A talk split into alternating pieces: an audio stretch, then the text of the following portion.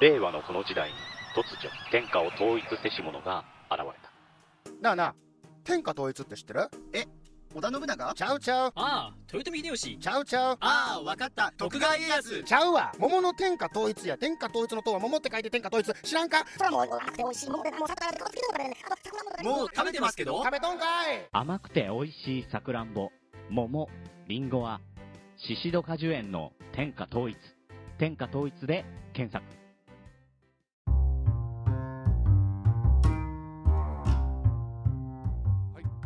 じゃあ、無縁です。一服です。あのー、彼がね、馬やモーニング好き。私も、ねそうそうそう、モーニングセット好きまあ私も釣られて割とモーニングセットをうん数々食べてきましたっていう感じですけど、うん、最近ちょっといいモーニング見つけましたね。そうですね。一日中やってる モーニング屋さん。和歌山では珍しいですけどね。そうなんですよ。まあこれは前にもね、どっかでお話ししましたけど、和歌山そんなに大阪ほどモーニングセットの文化ないんですけど、うん。たまたまこの間、アジア幸せ特急の部長さんと和歌山で飲もうって言って割と和歌山街中をブラブラと夜歩いてたら、はい。一日中モーニングセットやってますっていう結構老舗っぽい喫茶店を、まあね、和歌山、お店閉まるの早いんうで、ん。もう、日が暮れたら閉まってるのがほとんどなんですけど、うん。開いてましたね、珍しく。結構遅くまでやってて、はい。喫茶店では珍しいんですよね、はいはい。でも各あってほしいというようなうん本棚ぎっしりのあの 漫画、まあ、ゴルゴ13とかね。そうそういう斎藤隆夫みたいなやつ、はいはいはい。でコーヒーもうん。美味しかったですし、そうですね。でちゃんと綺麗な目玉焼きにうん。ハムにサラダまでついたモーニングがなんと1日食べられるっていうことで500円。ちょうど飲む時の軽食にもすごくいいねっていうことでそうですね。ただ僕、サラダいらんし、卵は目玉焼きじゃなくてゆで卵でいいんですけど。へー。え私はもうサラダも欲しいし、うん。目玉焼きとゆで卵はうん。価値同一なんで、ほんでトーストがね2枚私。ちゃんとね。はい。ちょうどだから1枚分ですよね、あのうん。半切りが2枚重なってこう出てくる、うん。バターたっぷりの。うんうん。あもう最高でしたね。で、僕そこに砂糖かけるんで、部長に、うわ、って言われてこれましたけど。やって言われてましたけどやってるでって3人なのに、シュガーを6本持ってきましたけどね、おばちゃん。あまあこれはね甘党が多いと思われてんのかないやー結構こう偏見かもしれませんけど年配の方って結構お砂糖多めに入れるよね。男性が特に、うんあれ文化やろね。当時の文化っていうものがあると思うんで、うちのおじいちゃんもそうだった気するんです昔は苦かったかな、コーヒーうんそうそうそうそう。だかはいらやっぱ老舗なんやと思うあの喫茶店が、はいはいはい。うん、っていうことでちょっといいとこ見つけました。はい。うまやん。一服のやいやいレディオこの番組は関西人うまやんと一服の夫婦が好きなこと日々感じたことなどに何でもやいやい言っていくポッドキャスト番組です。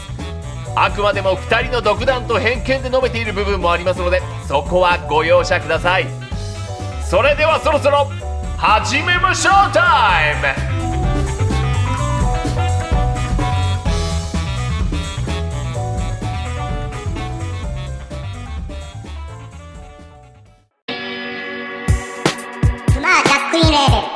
ショップマッシュルームオリジナル T シャツなどのグッズを展開中。Mahshroom.net マッシュルーム。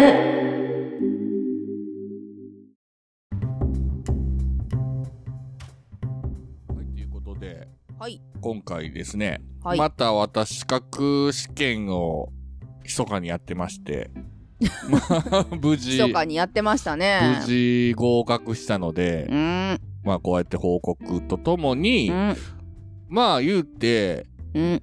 若い学生の皆さんが勉強するのと違い、はい、まあ、中年と呼ばれる年齢に達してからの、ローのガンとも戦いつつの。そう、資格勉強の、はい。勉強の仕方みたいなのをちょっと、まあ、私なりのうんやり方、こんなんやってますけど、皆さんどうですか？ということをね、今日は話ししようと思ってるんですけども、はいこっち引っ越してから、うん私、第二種電気工事士。そうね、これも一回撮りましたね。収録そしてしました。今回、宅建、宅地宅建取引士。はい。まさかまさかのね。もう、取ったんですけど、はい。まあ、二つに共通して言えるのは、うんえー一切学校とか通ってません。独学でしたね。独学で、ほんとすごいよね。もう私、ね、自分ができないから、いろいろ突っ込みたいんですけど、はい今回。まあ自分が100%できないから、うん。なんか強く突っ込めないんよな。あのーまず、うん。テキスト自体も、まあ、テキストはもちろん使いますけど、テキストもうん。メルカリで中古で買いました。ああ、そうか、そうね。はいはいはいまあ、はい意。外と売ってたね、それは。売ってますよ。うん。で、まあ、今回、電光実施ではなくて、宅建の方の話させてもらうと、まあ重点を置いて重点を置くと、宅建って、宅地宅建業法他、いっぱい法律うん。学ばないといけないんですけど、うん。テキストと過去問うん。あるんですけど、はい。まあ両方買います。うん、うん、うん、うん、うん。で、テキストも過去問も分冊できるタイプの方がおすすめです。ああ、分冊っていうのだから一冊まるっと閉じられてると重たいんで、重たいし、持ち運び困るし、うんもうなえるんですよ、その量で。そうね、そうね。実際結構辞書とは言わんけど結構な分厚い内容ですよね、あれね。で、宅建で言うと、うん宅地宅建取引業法、うん、宅建業法ですうね、ん、と、権利関係。うん。で、法令制限やったかな。うんまあ何個かのジャンルに分けられると。大きく3つに分けると。はい。で、宅建業法、その他法令と権利関係、うん。3つ分冊できるのを、はい。のテキストと過去問、うん。両方買いまして、うん。で、まず何から勉強するかというと、うん。まあ、どっちでもいいんですけど、うん全く宅建業法とか、うん。宅建とかうん。聞いたこともないし、うん法律初学者の方は、うん。一回ざっと読んでみるのもいいんですけど、テキストを。もうなえそう。私もうなえそう、その段階でテキストを。まあ、ざっと見て、どんなことを勉強してなあかんねやろっていうのをはい見てもいいんですけど、うんおすすめすんのは、うまやん式おすすめ。いきなり過去問からです。あー、それは、でもちょっとわかるかも。はいはいはい。昔勉強もなんかそういそうのやったりしたよね。あの、宅建の試験とか、まあ、資格試験全般に言えるんですけど、はい。その資格試験のうん。講師を目指す人でなければ、うん。ね、その資格試験の勉強方法を教える講師の人でなければ、うん。最終目標はうん合格することじゃないですか。そうですね。100点を目指すわけじゃないってこそうとね。合格点数を目指して、で、うんうんその最短で、うん。まあ、できればうん最小の力で合格できるのがいいじゃないですか。そうですね。そうです。そうすると、うん一番早い道っていうのは過去問なんですよ。結局点が取れるやり方を身につけるってことが大事やもんね。その過去問集も、うん。左に問題、うん右にも、右ページに回答。だいたい4択なんですけど、あ、宅建の試験はいはの出方は4択。そうそう、だいたい4択なんですけど、はいまあ一部を除き、うん。マークシート？マークシートです。はいはい。で、左側に問題、うん右側に正解と解説が書いてるタイプが一番見やすいですよね。見開き一発で見れるんで。なんか左側のまず問題解いてみて、はいはいはい。で、合ってるか間違ってるかも含めて解説を読んでっていう勉と強。思うでしょ？え、違うの？でも、うん一番最初言いましたけど、過去問からやったら、うん。全然わかんないんで、うん左の問題読んでも問題わかんないじゃないですか。うん。で右側のうん答えの何番とかもどうでもいいんですよ。うん。一番大事なのは解説で、うん。解説の中に、うんあのヒントがすごく隠されてて、うん。うん。宅建業法の、うんあのポイントが書かれてるんで、うんその何番が正解とかうん。ではなくて、うん解説をとにかくしっかり読むと。あ、じゃあ問題解くっていうよりかは、過去問の解説を重点的に先読んじゃう。一番最初に読んうで、ん。で、だんだん見ていくと、うん同じような問題で、うん。同じような答え、解説っていうのがあるんですよね。うん。あ、ほんならこれうんがこういう出んのが多いんやとか。うん。傾向と対策ってやつ。そうそうそうそう、数字とか覚えることも多いんですけども、うん。法律関係90日前とか、もうごっちゃになるよね、あれね。例えば宅建、うん。取引士の人が亡くなった後、うん。その親族とかがうん。届けを出すのは、死んだ日からか。うん。その人が死んだことを知った日から30日以内かとか、うん。そういう微妙なとこが出てくるんですけど、本当に苦手や。本当に苦手でも、や、うん。解説で読んでいくと、ここ間違いやすいですよとか、あー。だんだん覚えていくんですよ。はい。で、そういう、だから過去問からまず解いていって、うん。ほんで、まあもちろん過去問から解いてるから意味わかんないとこをうんテキストで押さえていくっていうおー。パターン最短の勉強の仕方ですね。うんうんうんうんうん。で、宅建業法、その他の法令、えー権利関係で3つあるって言いましたけど、うん。もう重点はうん。宅建業法。うんが一番問題数も多いんですよ。あ実際の試験の割合が宅建業法が多い。そうそうそうそう。なるほど。で、でここ押さえとかんとうんあかんね。その次がその他の法令で、うんほんで最後権利関係。うん、権利関係が100点でも他がダメやったらちょっと合全格点にはんで権利届きにくい。関係ってはい民法なんで、うん。民法って1044条あるんで、その中から数問出て、はで、その数問を深く掘り下げても、あ。はあ。取れるかどうかの保証はないのであ、とにかく宅建業法をまず完璧にする。そしてその次にその他の法令もほぼほぼ完璧にする。で、うん権利関係は広く浅く、うん。プラス権利関係の中でもうん必ずこれは出やすいっていうのがあるんですよ。不動産登記法とうか、ん。うん。印紙、あの、税法とか、その辺のことは、うん。ここはまあ押さえときましょうと。この、ここの問題出たら、あの、解けるようにしときましょうと。まあ、あうんとはもう、出たとこ勝負ですと。うんまあ山は張りやすいってことやな。多少、その千何歩の中から、はい多少は山が張れるとうん。ほんで、うん自分で独学でやると、もちろんそのテキストと過去問だけでもわからんとこがあるので、はい。頼りになる先生はやっぱ YouTube ですよ。これは電気工事士の時もだいぶうまいやん活用してましたよね。テキストと YouTube だけです。うーん。YouTube だいぶ見たん YouTube だいぶ見ましたねうー。ん。で、本当に今 YouTube で、あの、うん。わかりやすい解説、うん。まあ昔試験資格学校で教えてくれるようなことを無料で見れるんで、うん、もう先生が教えるっていう、なんていうかな講座スタイルでやってる YouTube あるよね。そうそうそうそうそう。ほんで、普通の試験学校やったら1日2時間とかはい。90分とか長いけど、はいうん。もう15分とか30分とか、だいたいその先生によってうん。うん、決まってるんで、うん。で、ちょっとずつちょっとずつ進んでいけるんですね。うんで、僕らの年代から勉強しようとしたら、うん。まあ、例えば宅建で勉強しようとしたらう、ん。どのぐらい勉強したらいいんですかとかよく聞かれるんやけど、あ期間ね。あはい。その人にまあよるって言ったら。いやそうですね。この話はね私もちょっとしたいと思うけど本当にやっぱりもう学生じゃないからそれぞれの立場とか生活スタイルあるからね。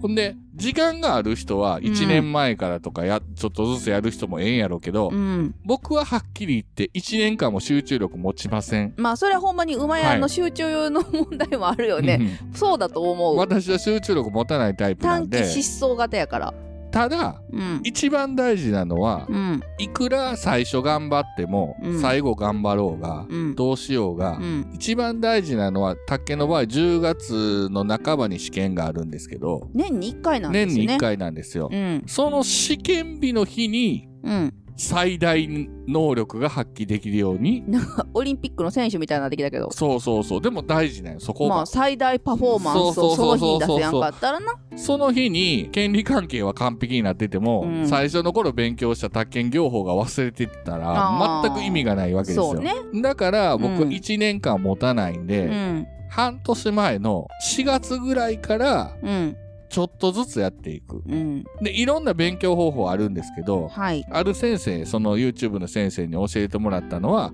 人間は忘れるもんやと。忘れていくもんやと。そうですねで、宅建業法を第1日目10問解いたとしたら、うんで次の日別のことやって、うんで、また次の日別のことやって、うんまた次の日は、うんまた宅建業法をやったとこをもう一回やり直すんですよ。うんうんうん。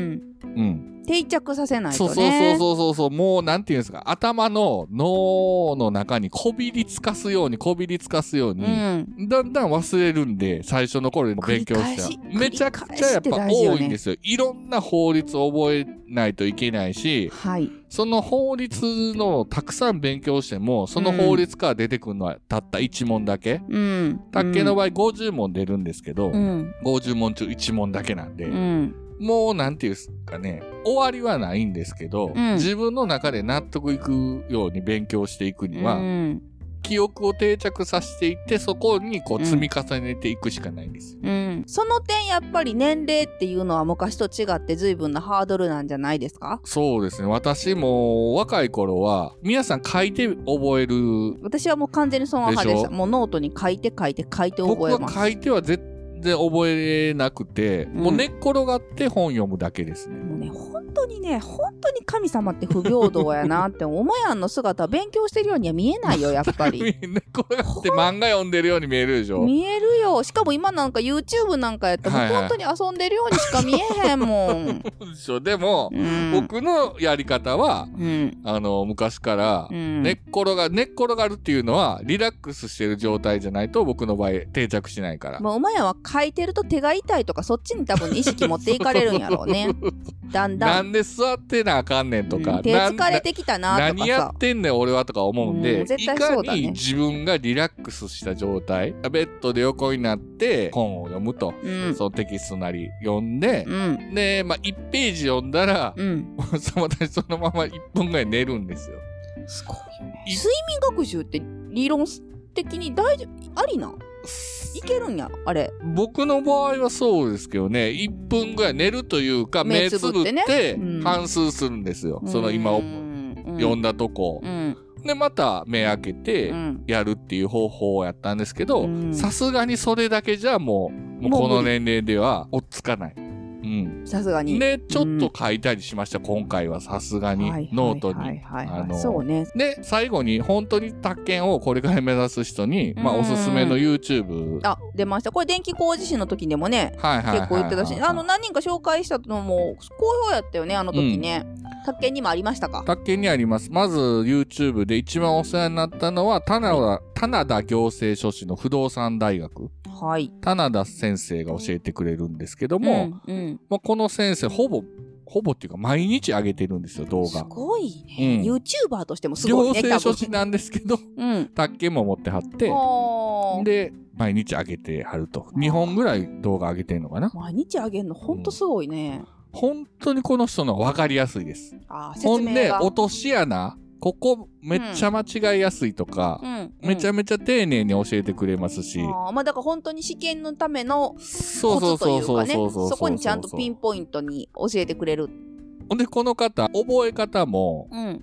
例えばもう長い長いその法律とか、うん個数を覚えないけなうんい法律の問題とかのためにうん、替え歌をいろいろ作ってくれるんですよ。先生、何でもやるなで、この先生、カラオケ苦手なんですよ。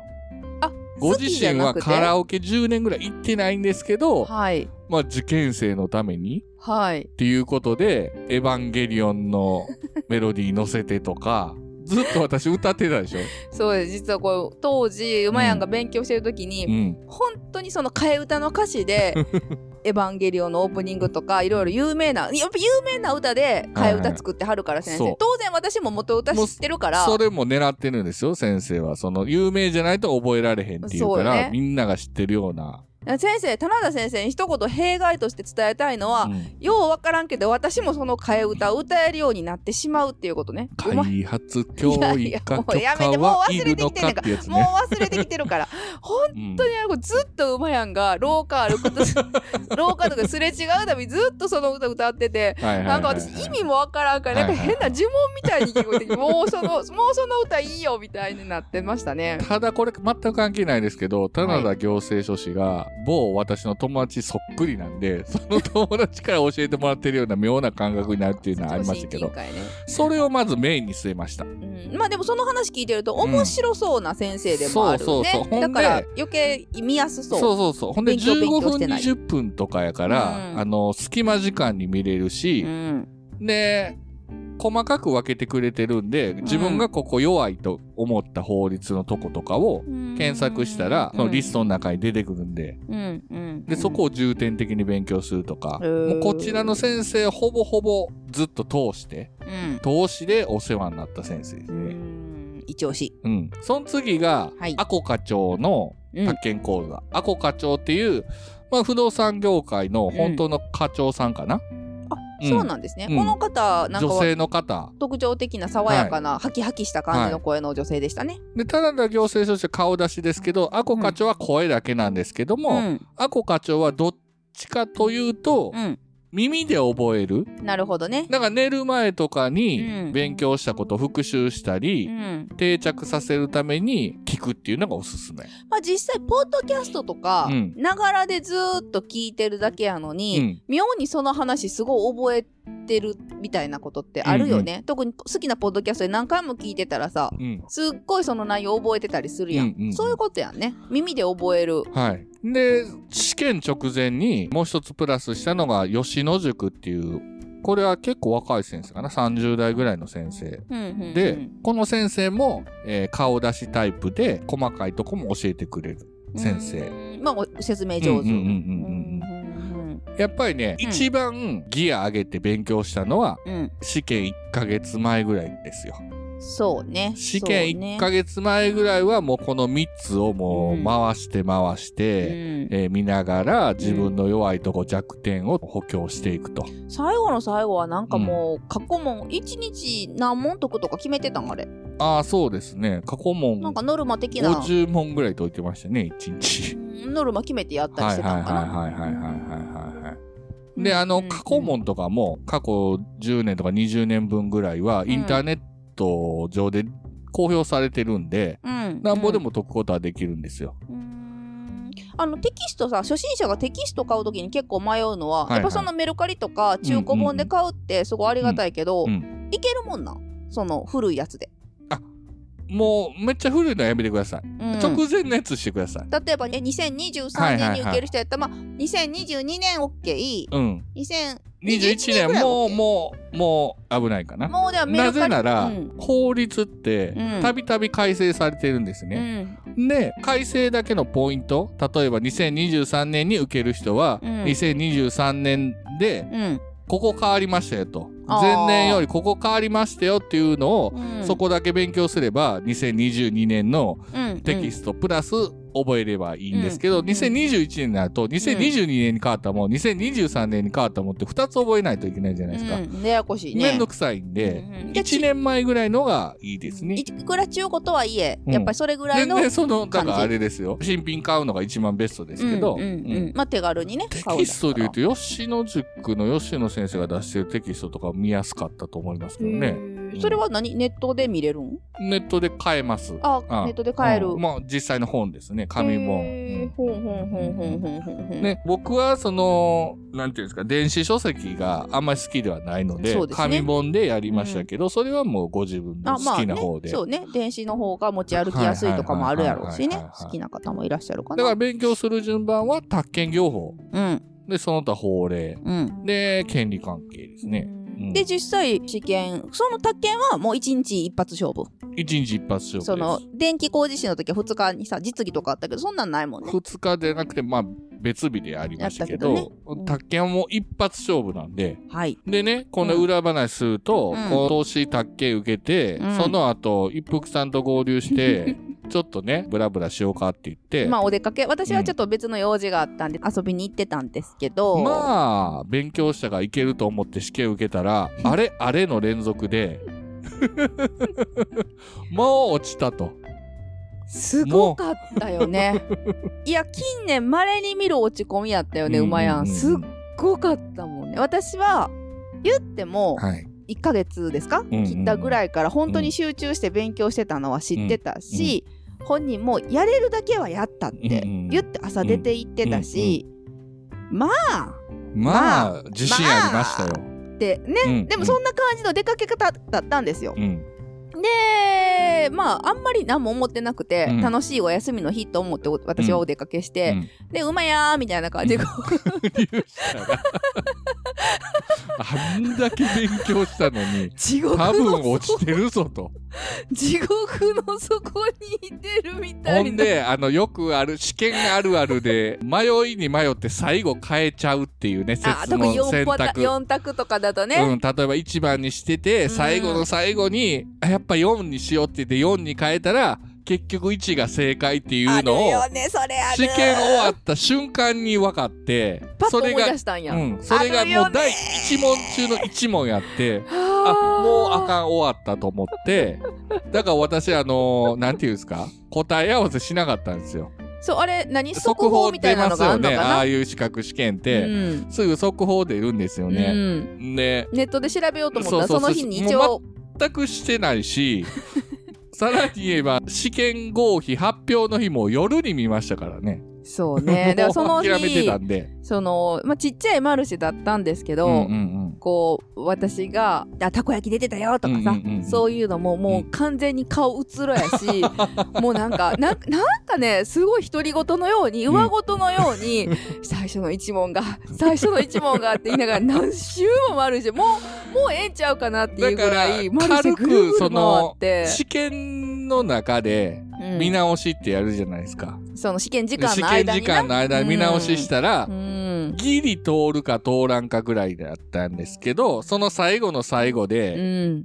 選択を変えたばっかりに、うん。これあかんと。ここのね今の一連のくだりをね、うん。当時上ごとのように ずーっと言いながら何周もして。いや、でもさ、うん。まあ、1年かけて、まあね、僕はまあ、ね。力入れたのは4月か半年ですけどうん、かけてやったことを、私ね、一正直、そこまうでん。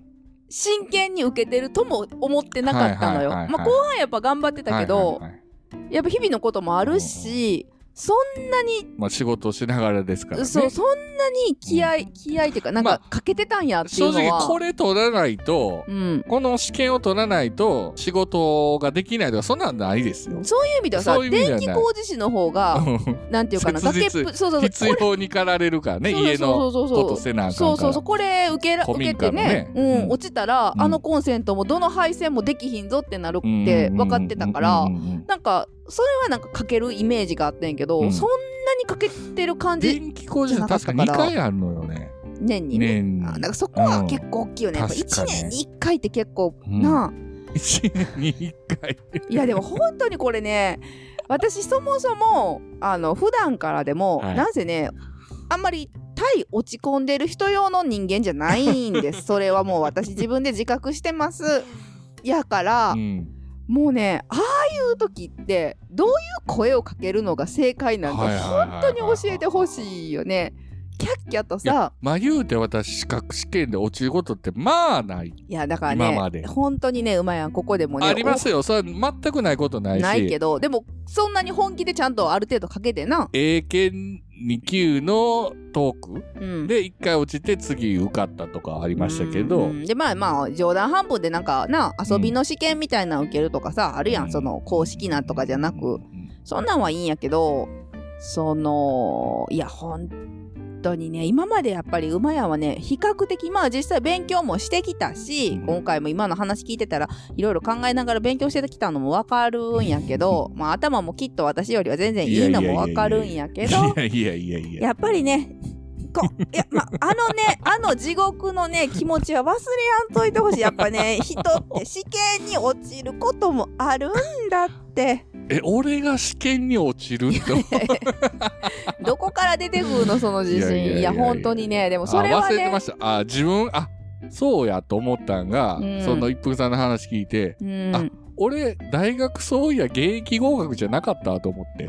どういうこと？どういうこと？ちょっと浪分からん分かる人してるわと思って。してるまあ、浪人ってまあ言うたら崖っぷちですよ、一浪。そうね。ね。一回まあ丸ままあ落ちたというかね。そうそうそうそうねあの希望のとこ希望行ってない。のとこには行けなかったんで、うん。それ以外は行けましたけど、うん。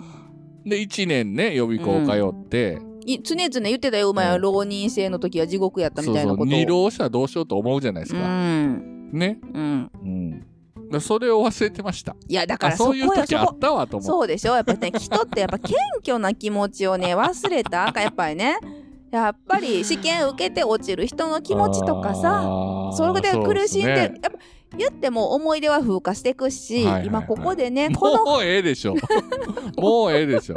で、いやーでも本当、ねなんで声かけたらよかったんかな、あの時。当日だからもう昼間いろいろ用事あって、うん。あもう見なくてもう完全に忘れてたんですよ。合格発表の日ね。合格発表日。ほんで夜ああ、うん。そうやそうやと思って一度だけ見とこうかと思って、うん。はいはいと思って。はい。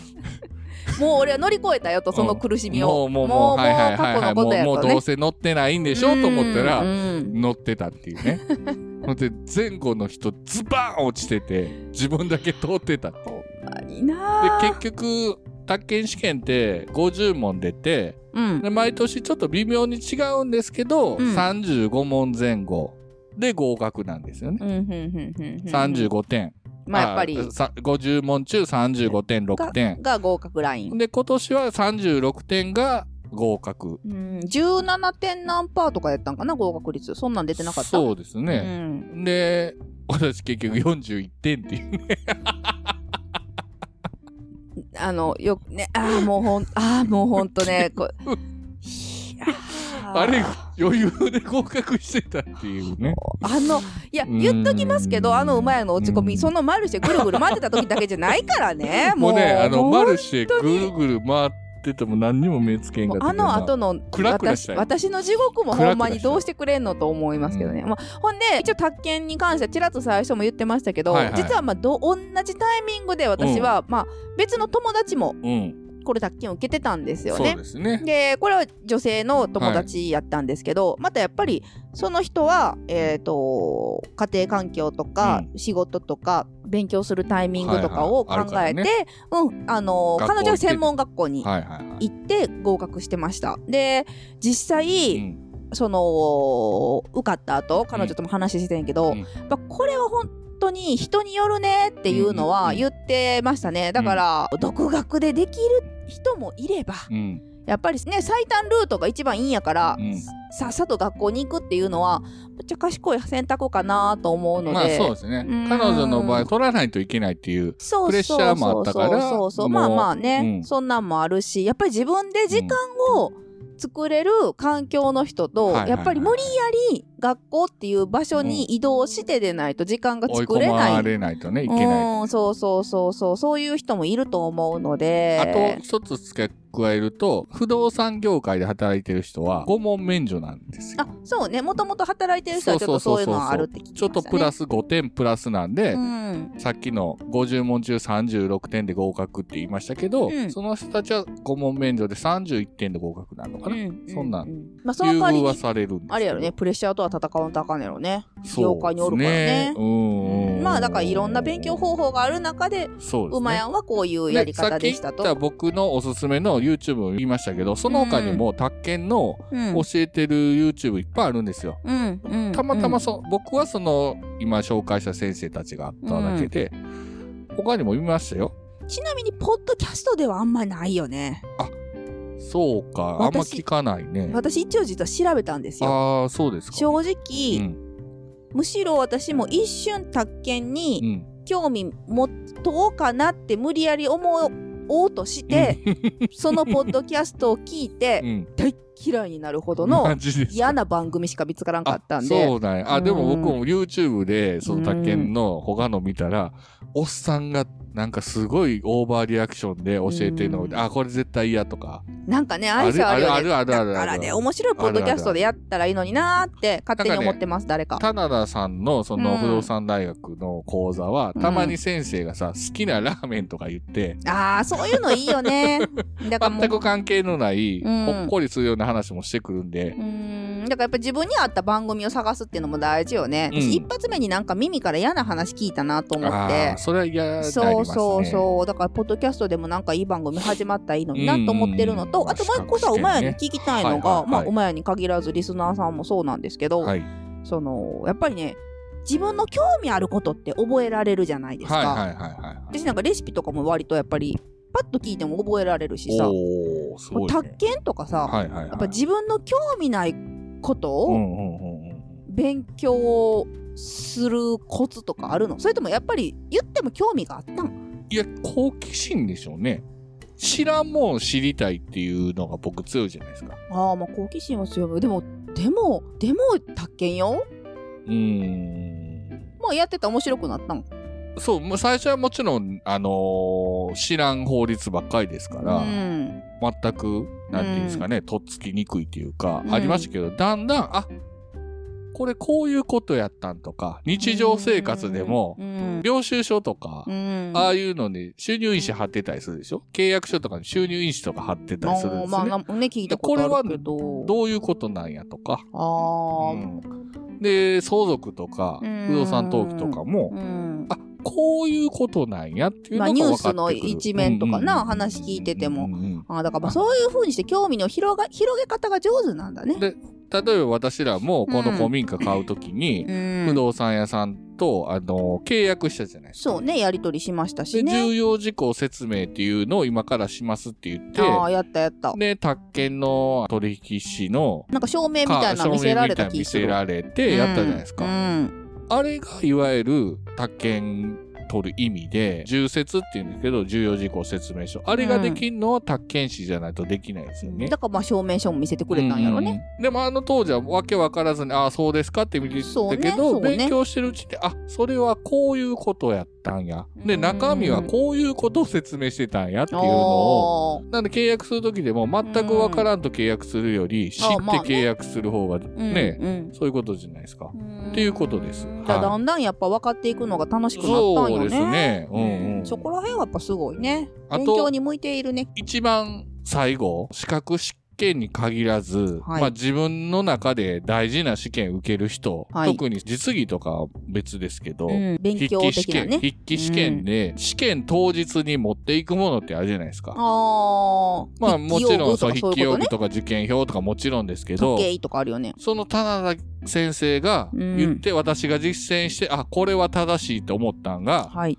歯ブラシと歯間ブラシ。それまた、なぜに？大体午後から試験が多いんですよね。ああ、はいっていう。ことは、試験会場あたりでうんお弁当を食べるなり、あ、そうね。そういレストランに。入るなり、ご飯食べるじゃないですか。その時に歯に何かが詰まったり すると、試験中、そっちずっと気になると。結構それは意外にあるあるかもしれない。で、詰まってなくても、歯に挟まってなくても、レストランとかご飯食べた後、ランチ食べた後に、ね歯磨くと、すっきりするよね。すっきりした状態で。うん。あのー試験に臨めんので、うんこれは絶対やった方がいいです。持っていった方がいいです。そうかも。それはもう学生さんのテストとかでも一緒よな。はいはい。なんもあるんでしょうね。いろいろ。うんまあ、フリスク食べるとかそんなんあると思うんですけどでも。私、口の中をすっきりさせるのはすごくいいかも。うん頭もすっきりするよね。眠気防止にもなりそうやし。あと試験会場行く途中に、資格試験のはい。業者の人たちが紙配ってるんですよね。で、その紙をもらった方がいいです。なぜなら、うん。その年改正されたのをまとめて書いてるのはくれるんですよ、なんで？大体。誰がそんな親切なことしてんの？資格試験学校の先生たちが。すごいね。うんそれ知らん人にも配ってんの？もうバーっと。うん、あの受験する行く人に。すごいね。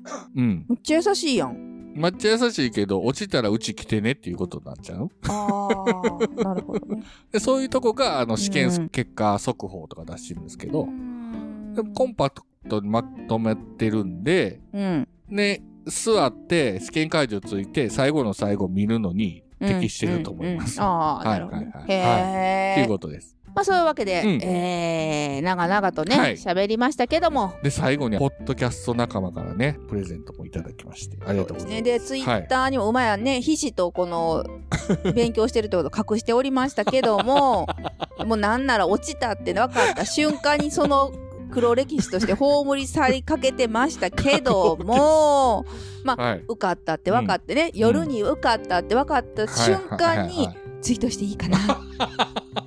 ということでツイートして、えー皆さんずいぶんね小学生なんでね。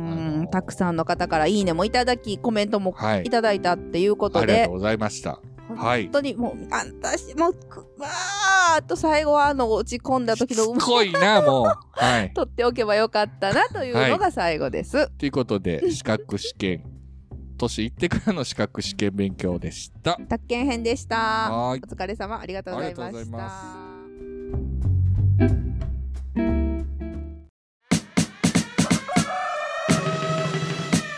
東雲印のビーフンスープレックス。二日より栄養失調から人事不正まで聞けばたちまちどうでもよくなる東雲印のビーフンスープレックス東雲ビーフンスープレックスい、ということで。はい。はい。エンディングです。お疲れ様でした。ありがとうございました。だからあれですね。はい。資格試験って、うん。まあ、一発勝負が多いんで、年一回の。年一回はね、やっぱり何年もかけて勉強してる人もいらっしゃると聞きましたよ。そういう業界ではね。そうですね。何回も受けてる人もいる。うん。だからね、もう、さっき言った YouTube のうん。先生方も、うんもう試験直前1週間ぐらいになったら、うん。もうその 受験生の人たちを 励ますメッセージばっかりなんですよ。なるほどね。もう、問題のどうのこうのとかじゃなくて。そうそうそうそう。もうそこないとメンタルになるんで。そうね。やっぱりその日に最大のね力を出せないといけないですからね。あと、試験、宅建で言うと10月ですけど、うん。1ヶ月ぐらい前に合格点に達してなくても、うん。いけます。そっから集中してやれば。ああ、そうやね。馬やもまあ、かなり本腰入れたの1ヶ月前って言ってたもんね。うん。なんで、うんあの、諦めないで。うん。はい。うん。頑張ってくださそうですねい。。はい。まあ、そんなわけで。落ちたと思っても受かってる場合あるんで。もう本当にありがとう。受からせてもらったということですよ。はい。もう全国のいろいろな受験生の皆さん、私にはできません。はいもう皆さん頑張ってください。これから受験シーズン始まるもんね。ね受験で言うたらね。そうね。はい。もう本当に頑張ってください。えー、やいやいラジオではお便りを募集しております。はいやいやいラジオ、アットマーク、gmail.com。はい。X の方は、ハッシュタグをつけて、カタカナでやいラジでポストをお願いします。はい。そして、古民家の DIY 進捗状況は、草ノートをつけておりますので、そちらもよかったらご覧ください。よろしくお願いします。それではまたさようなら。ありがとうございました。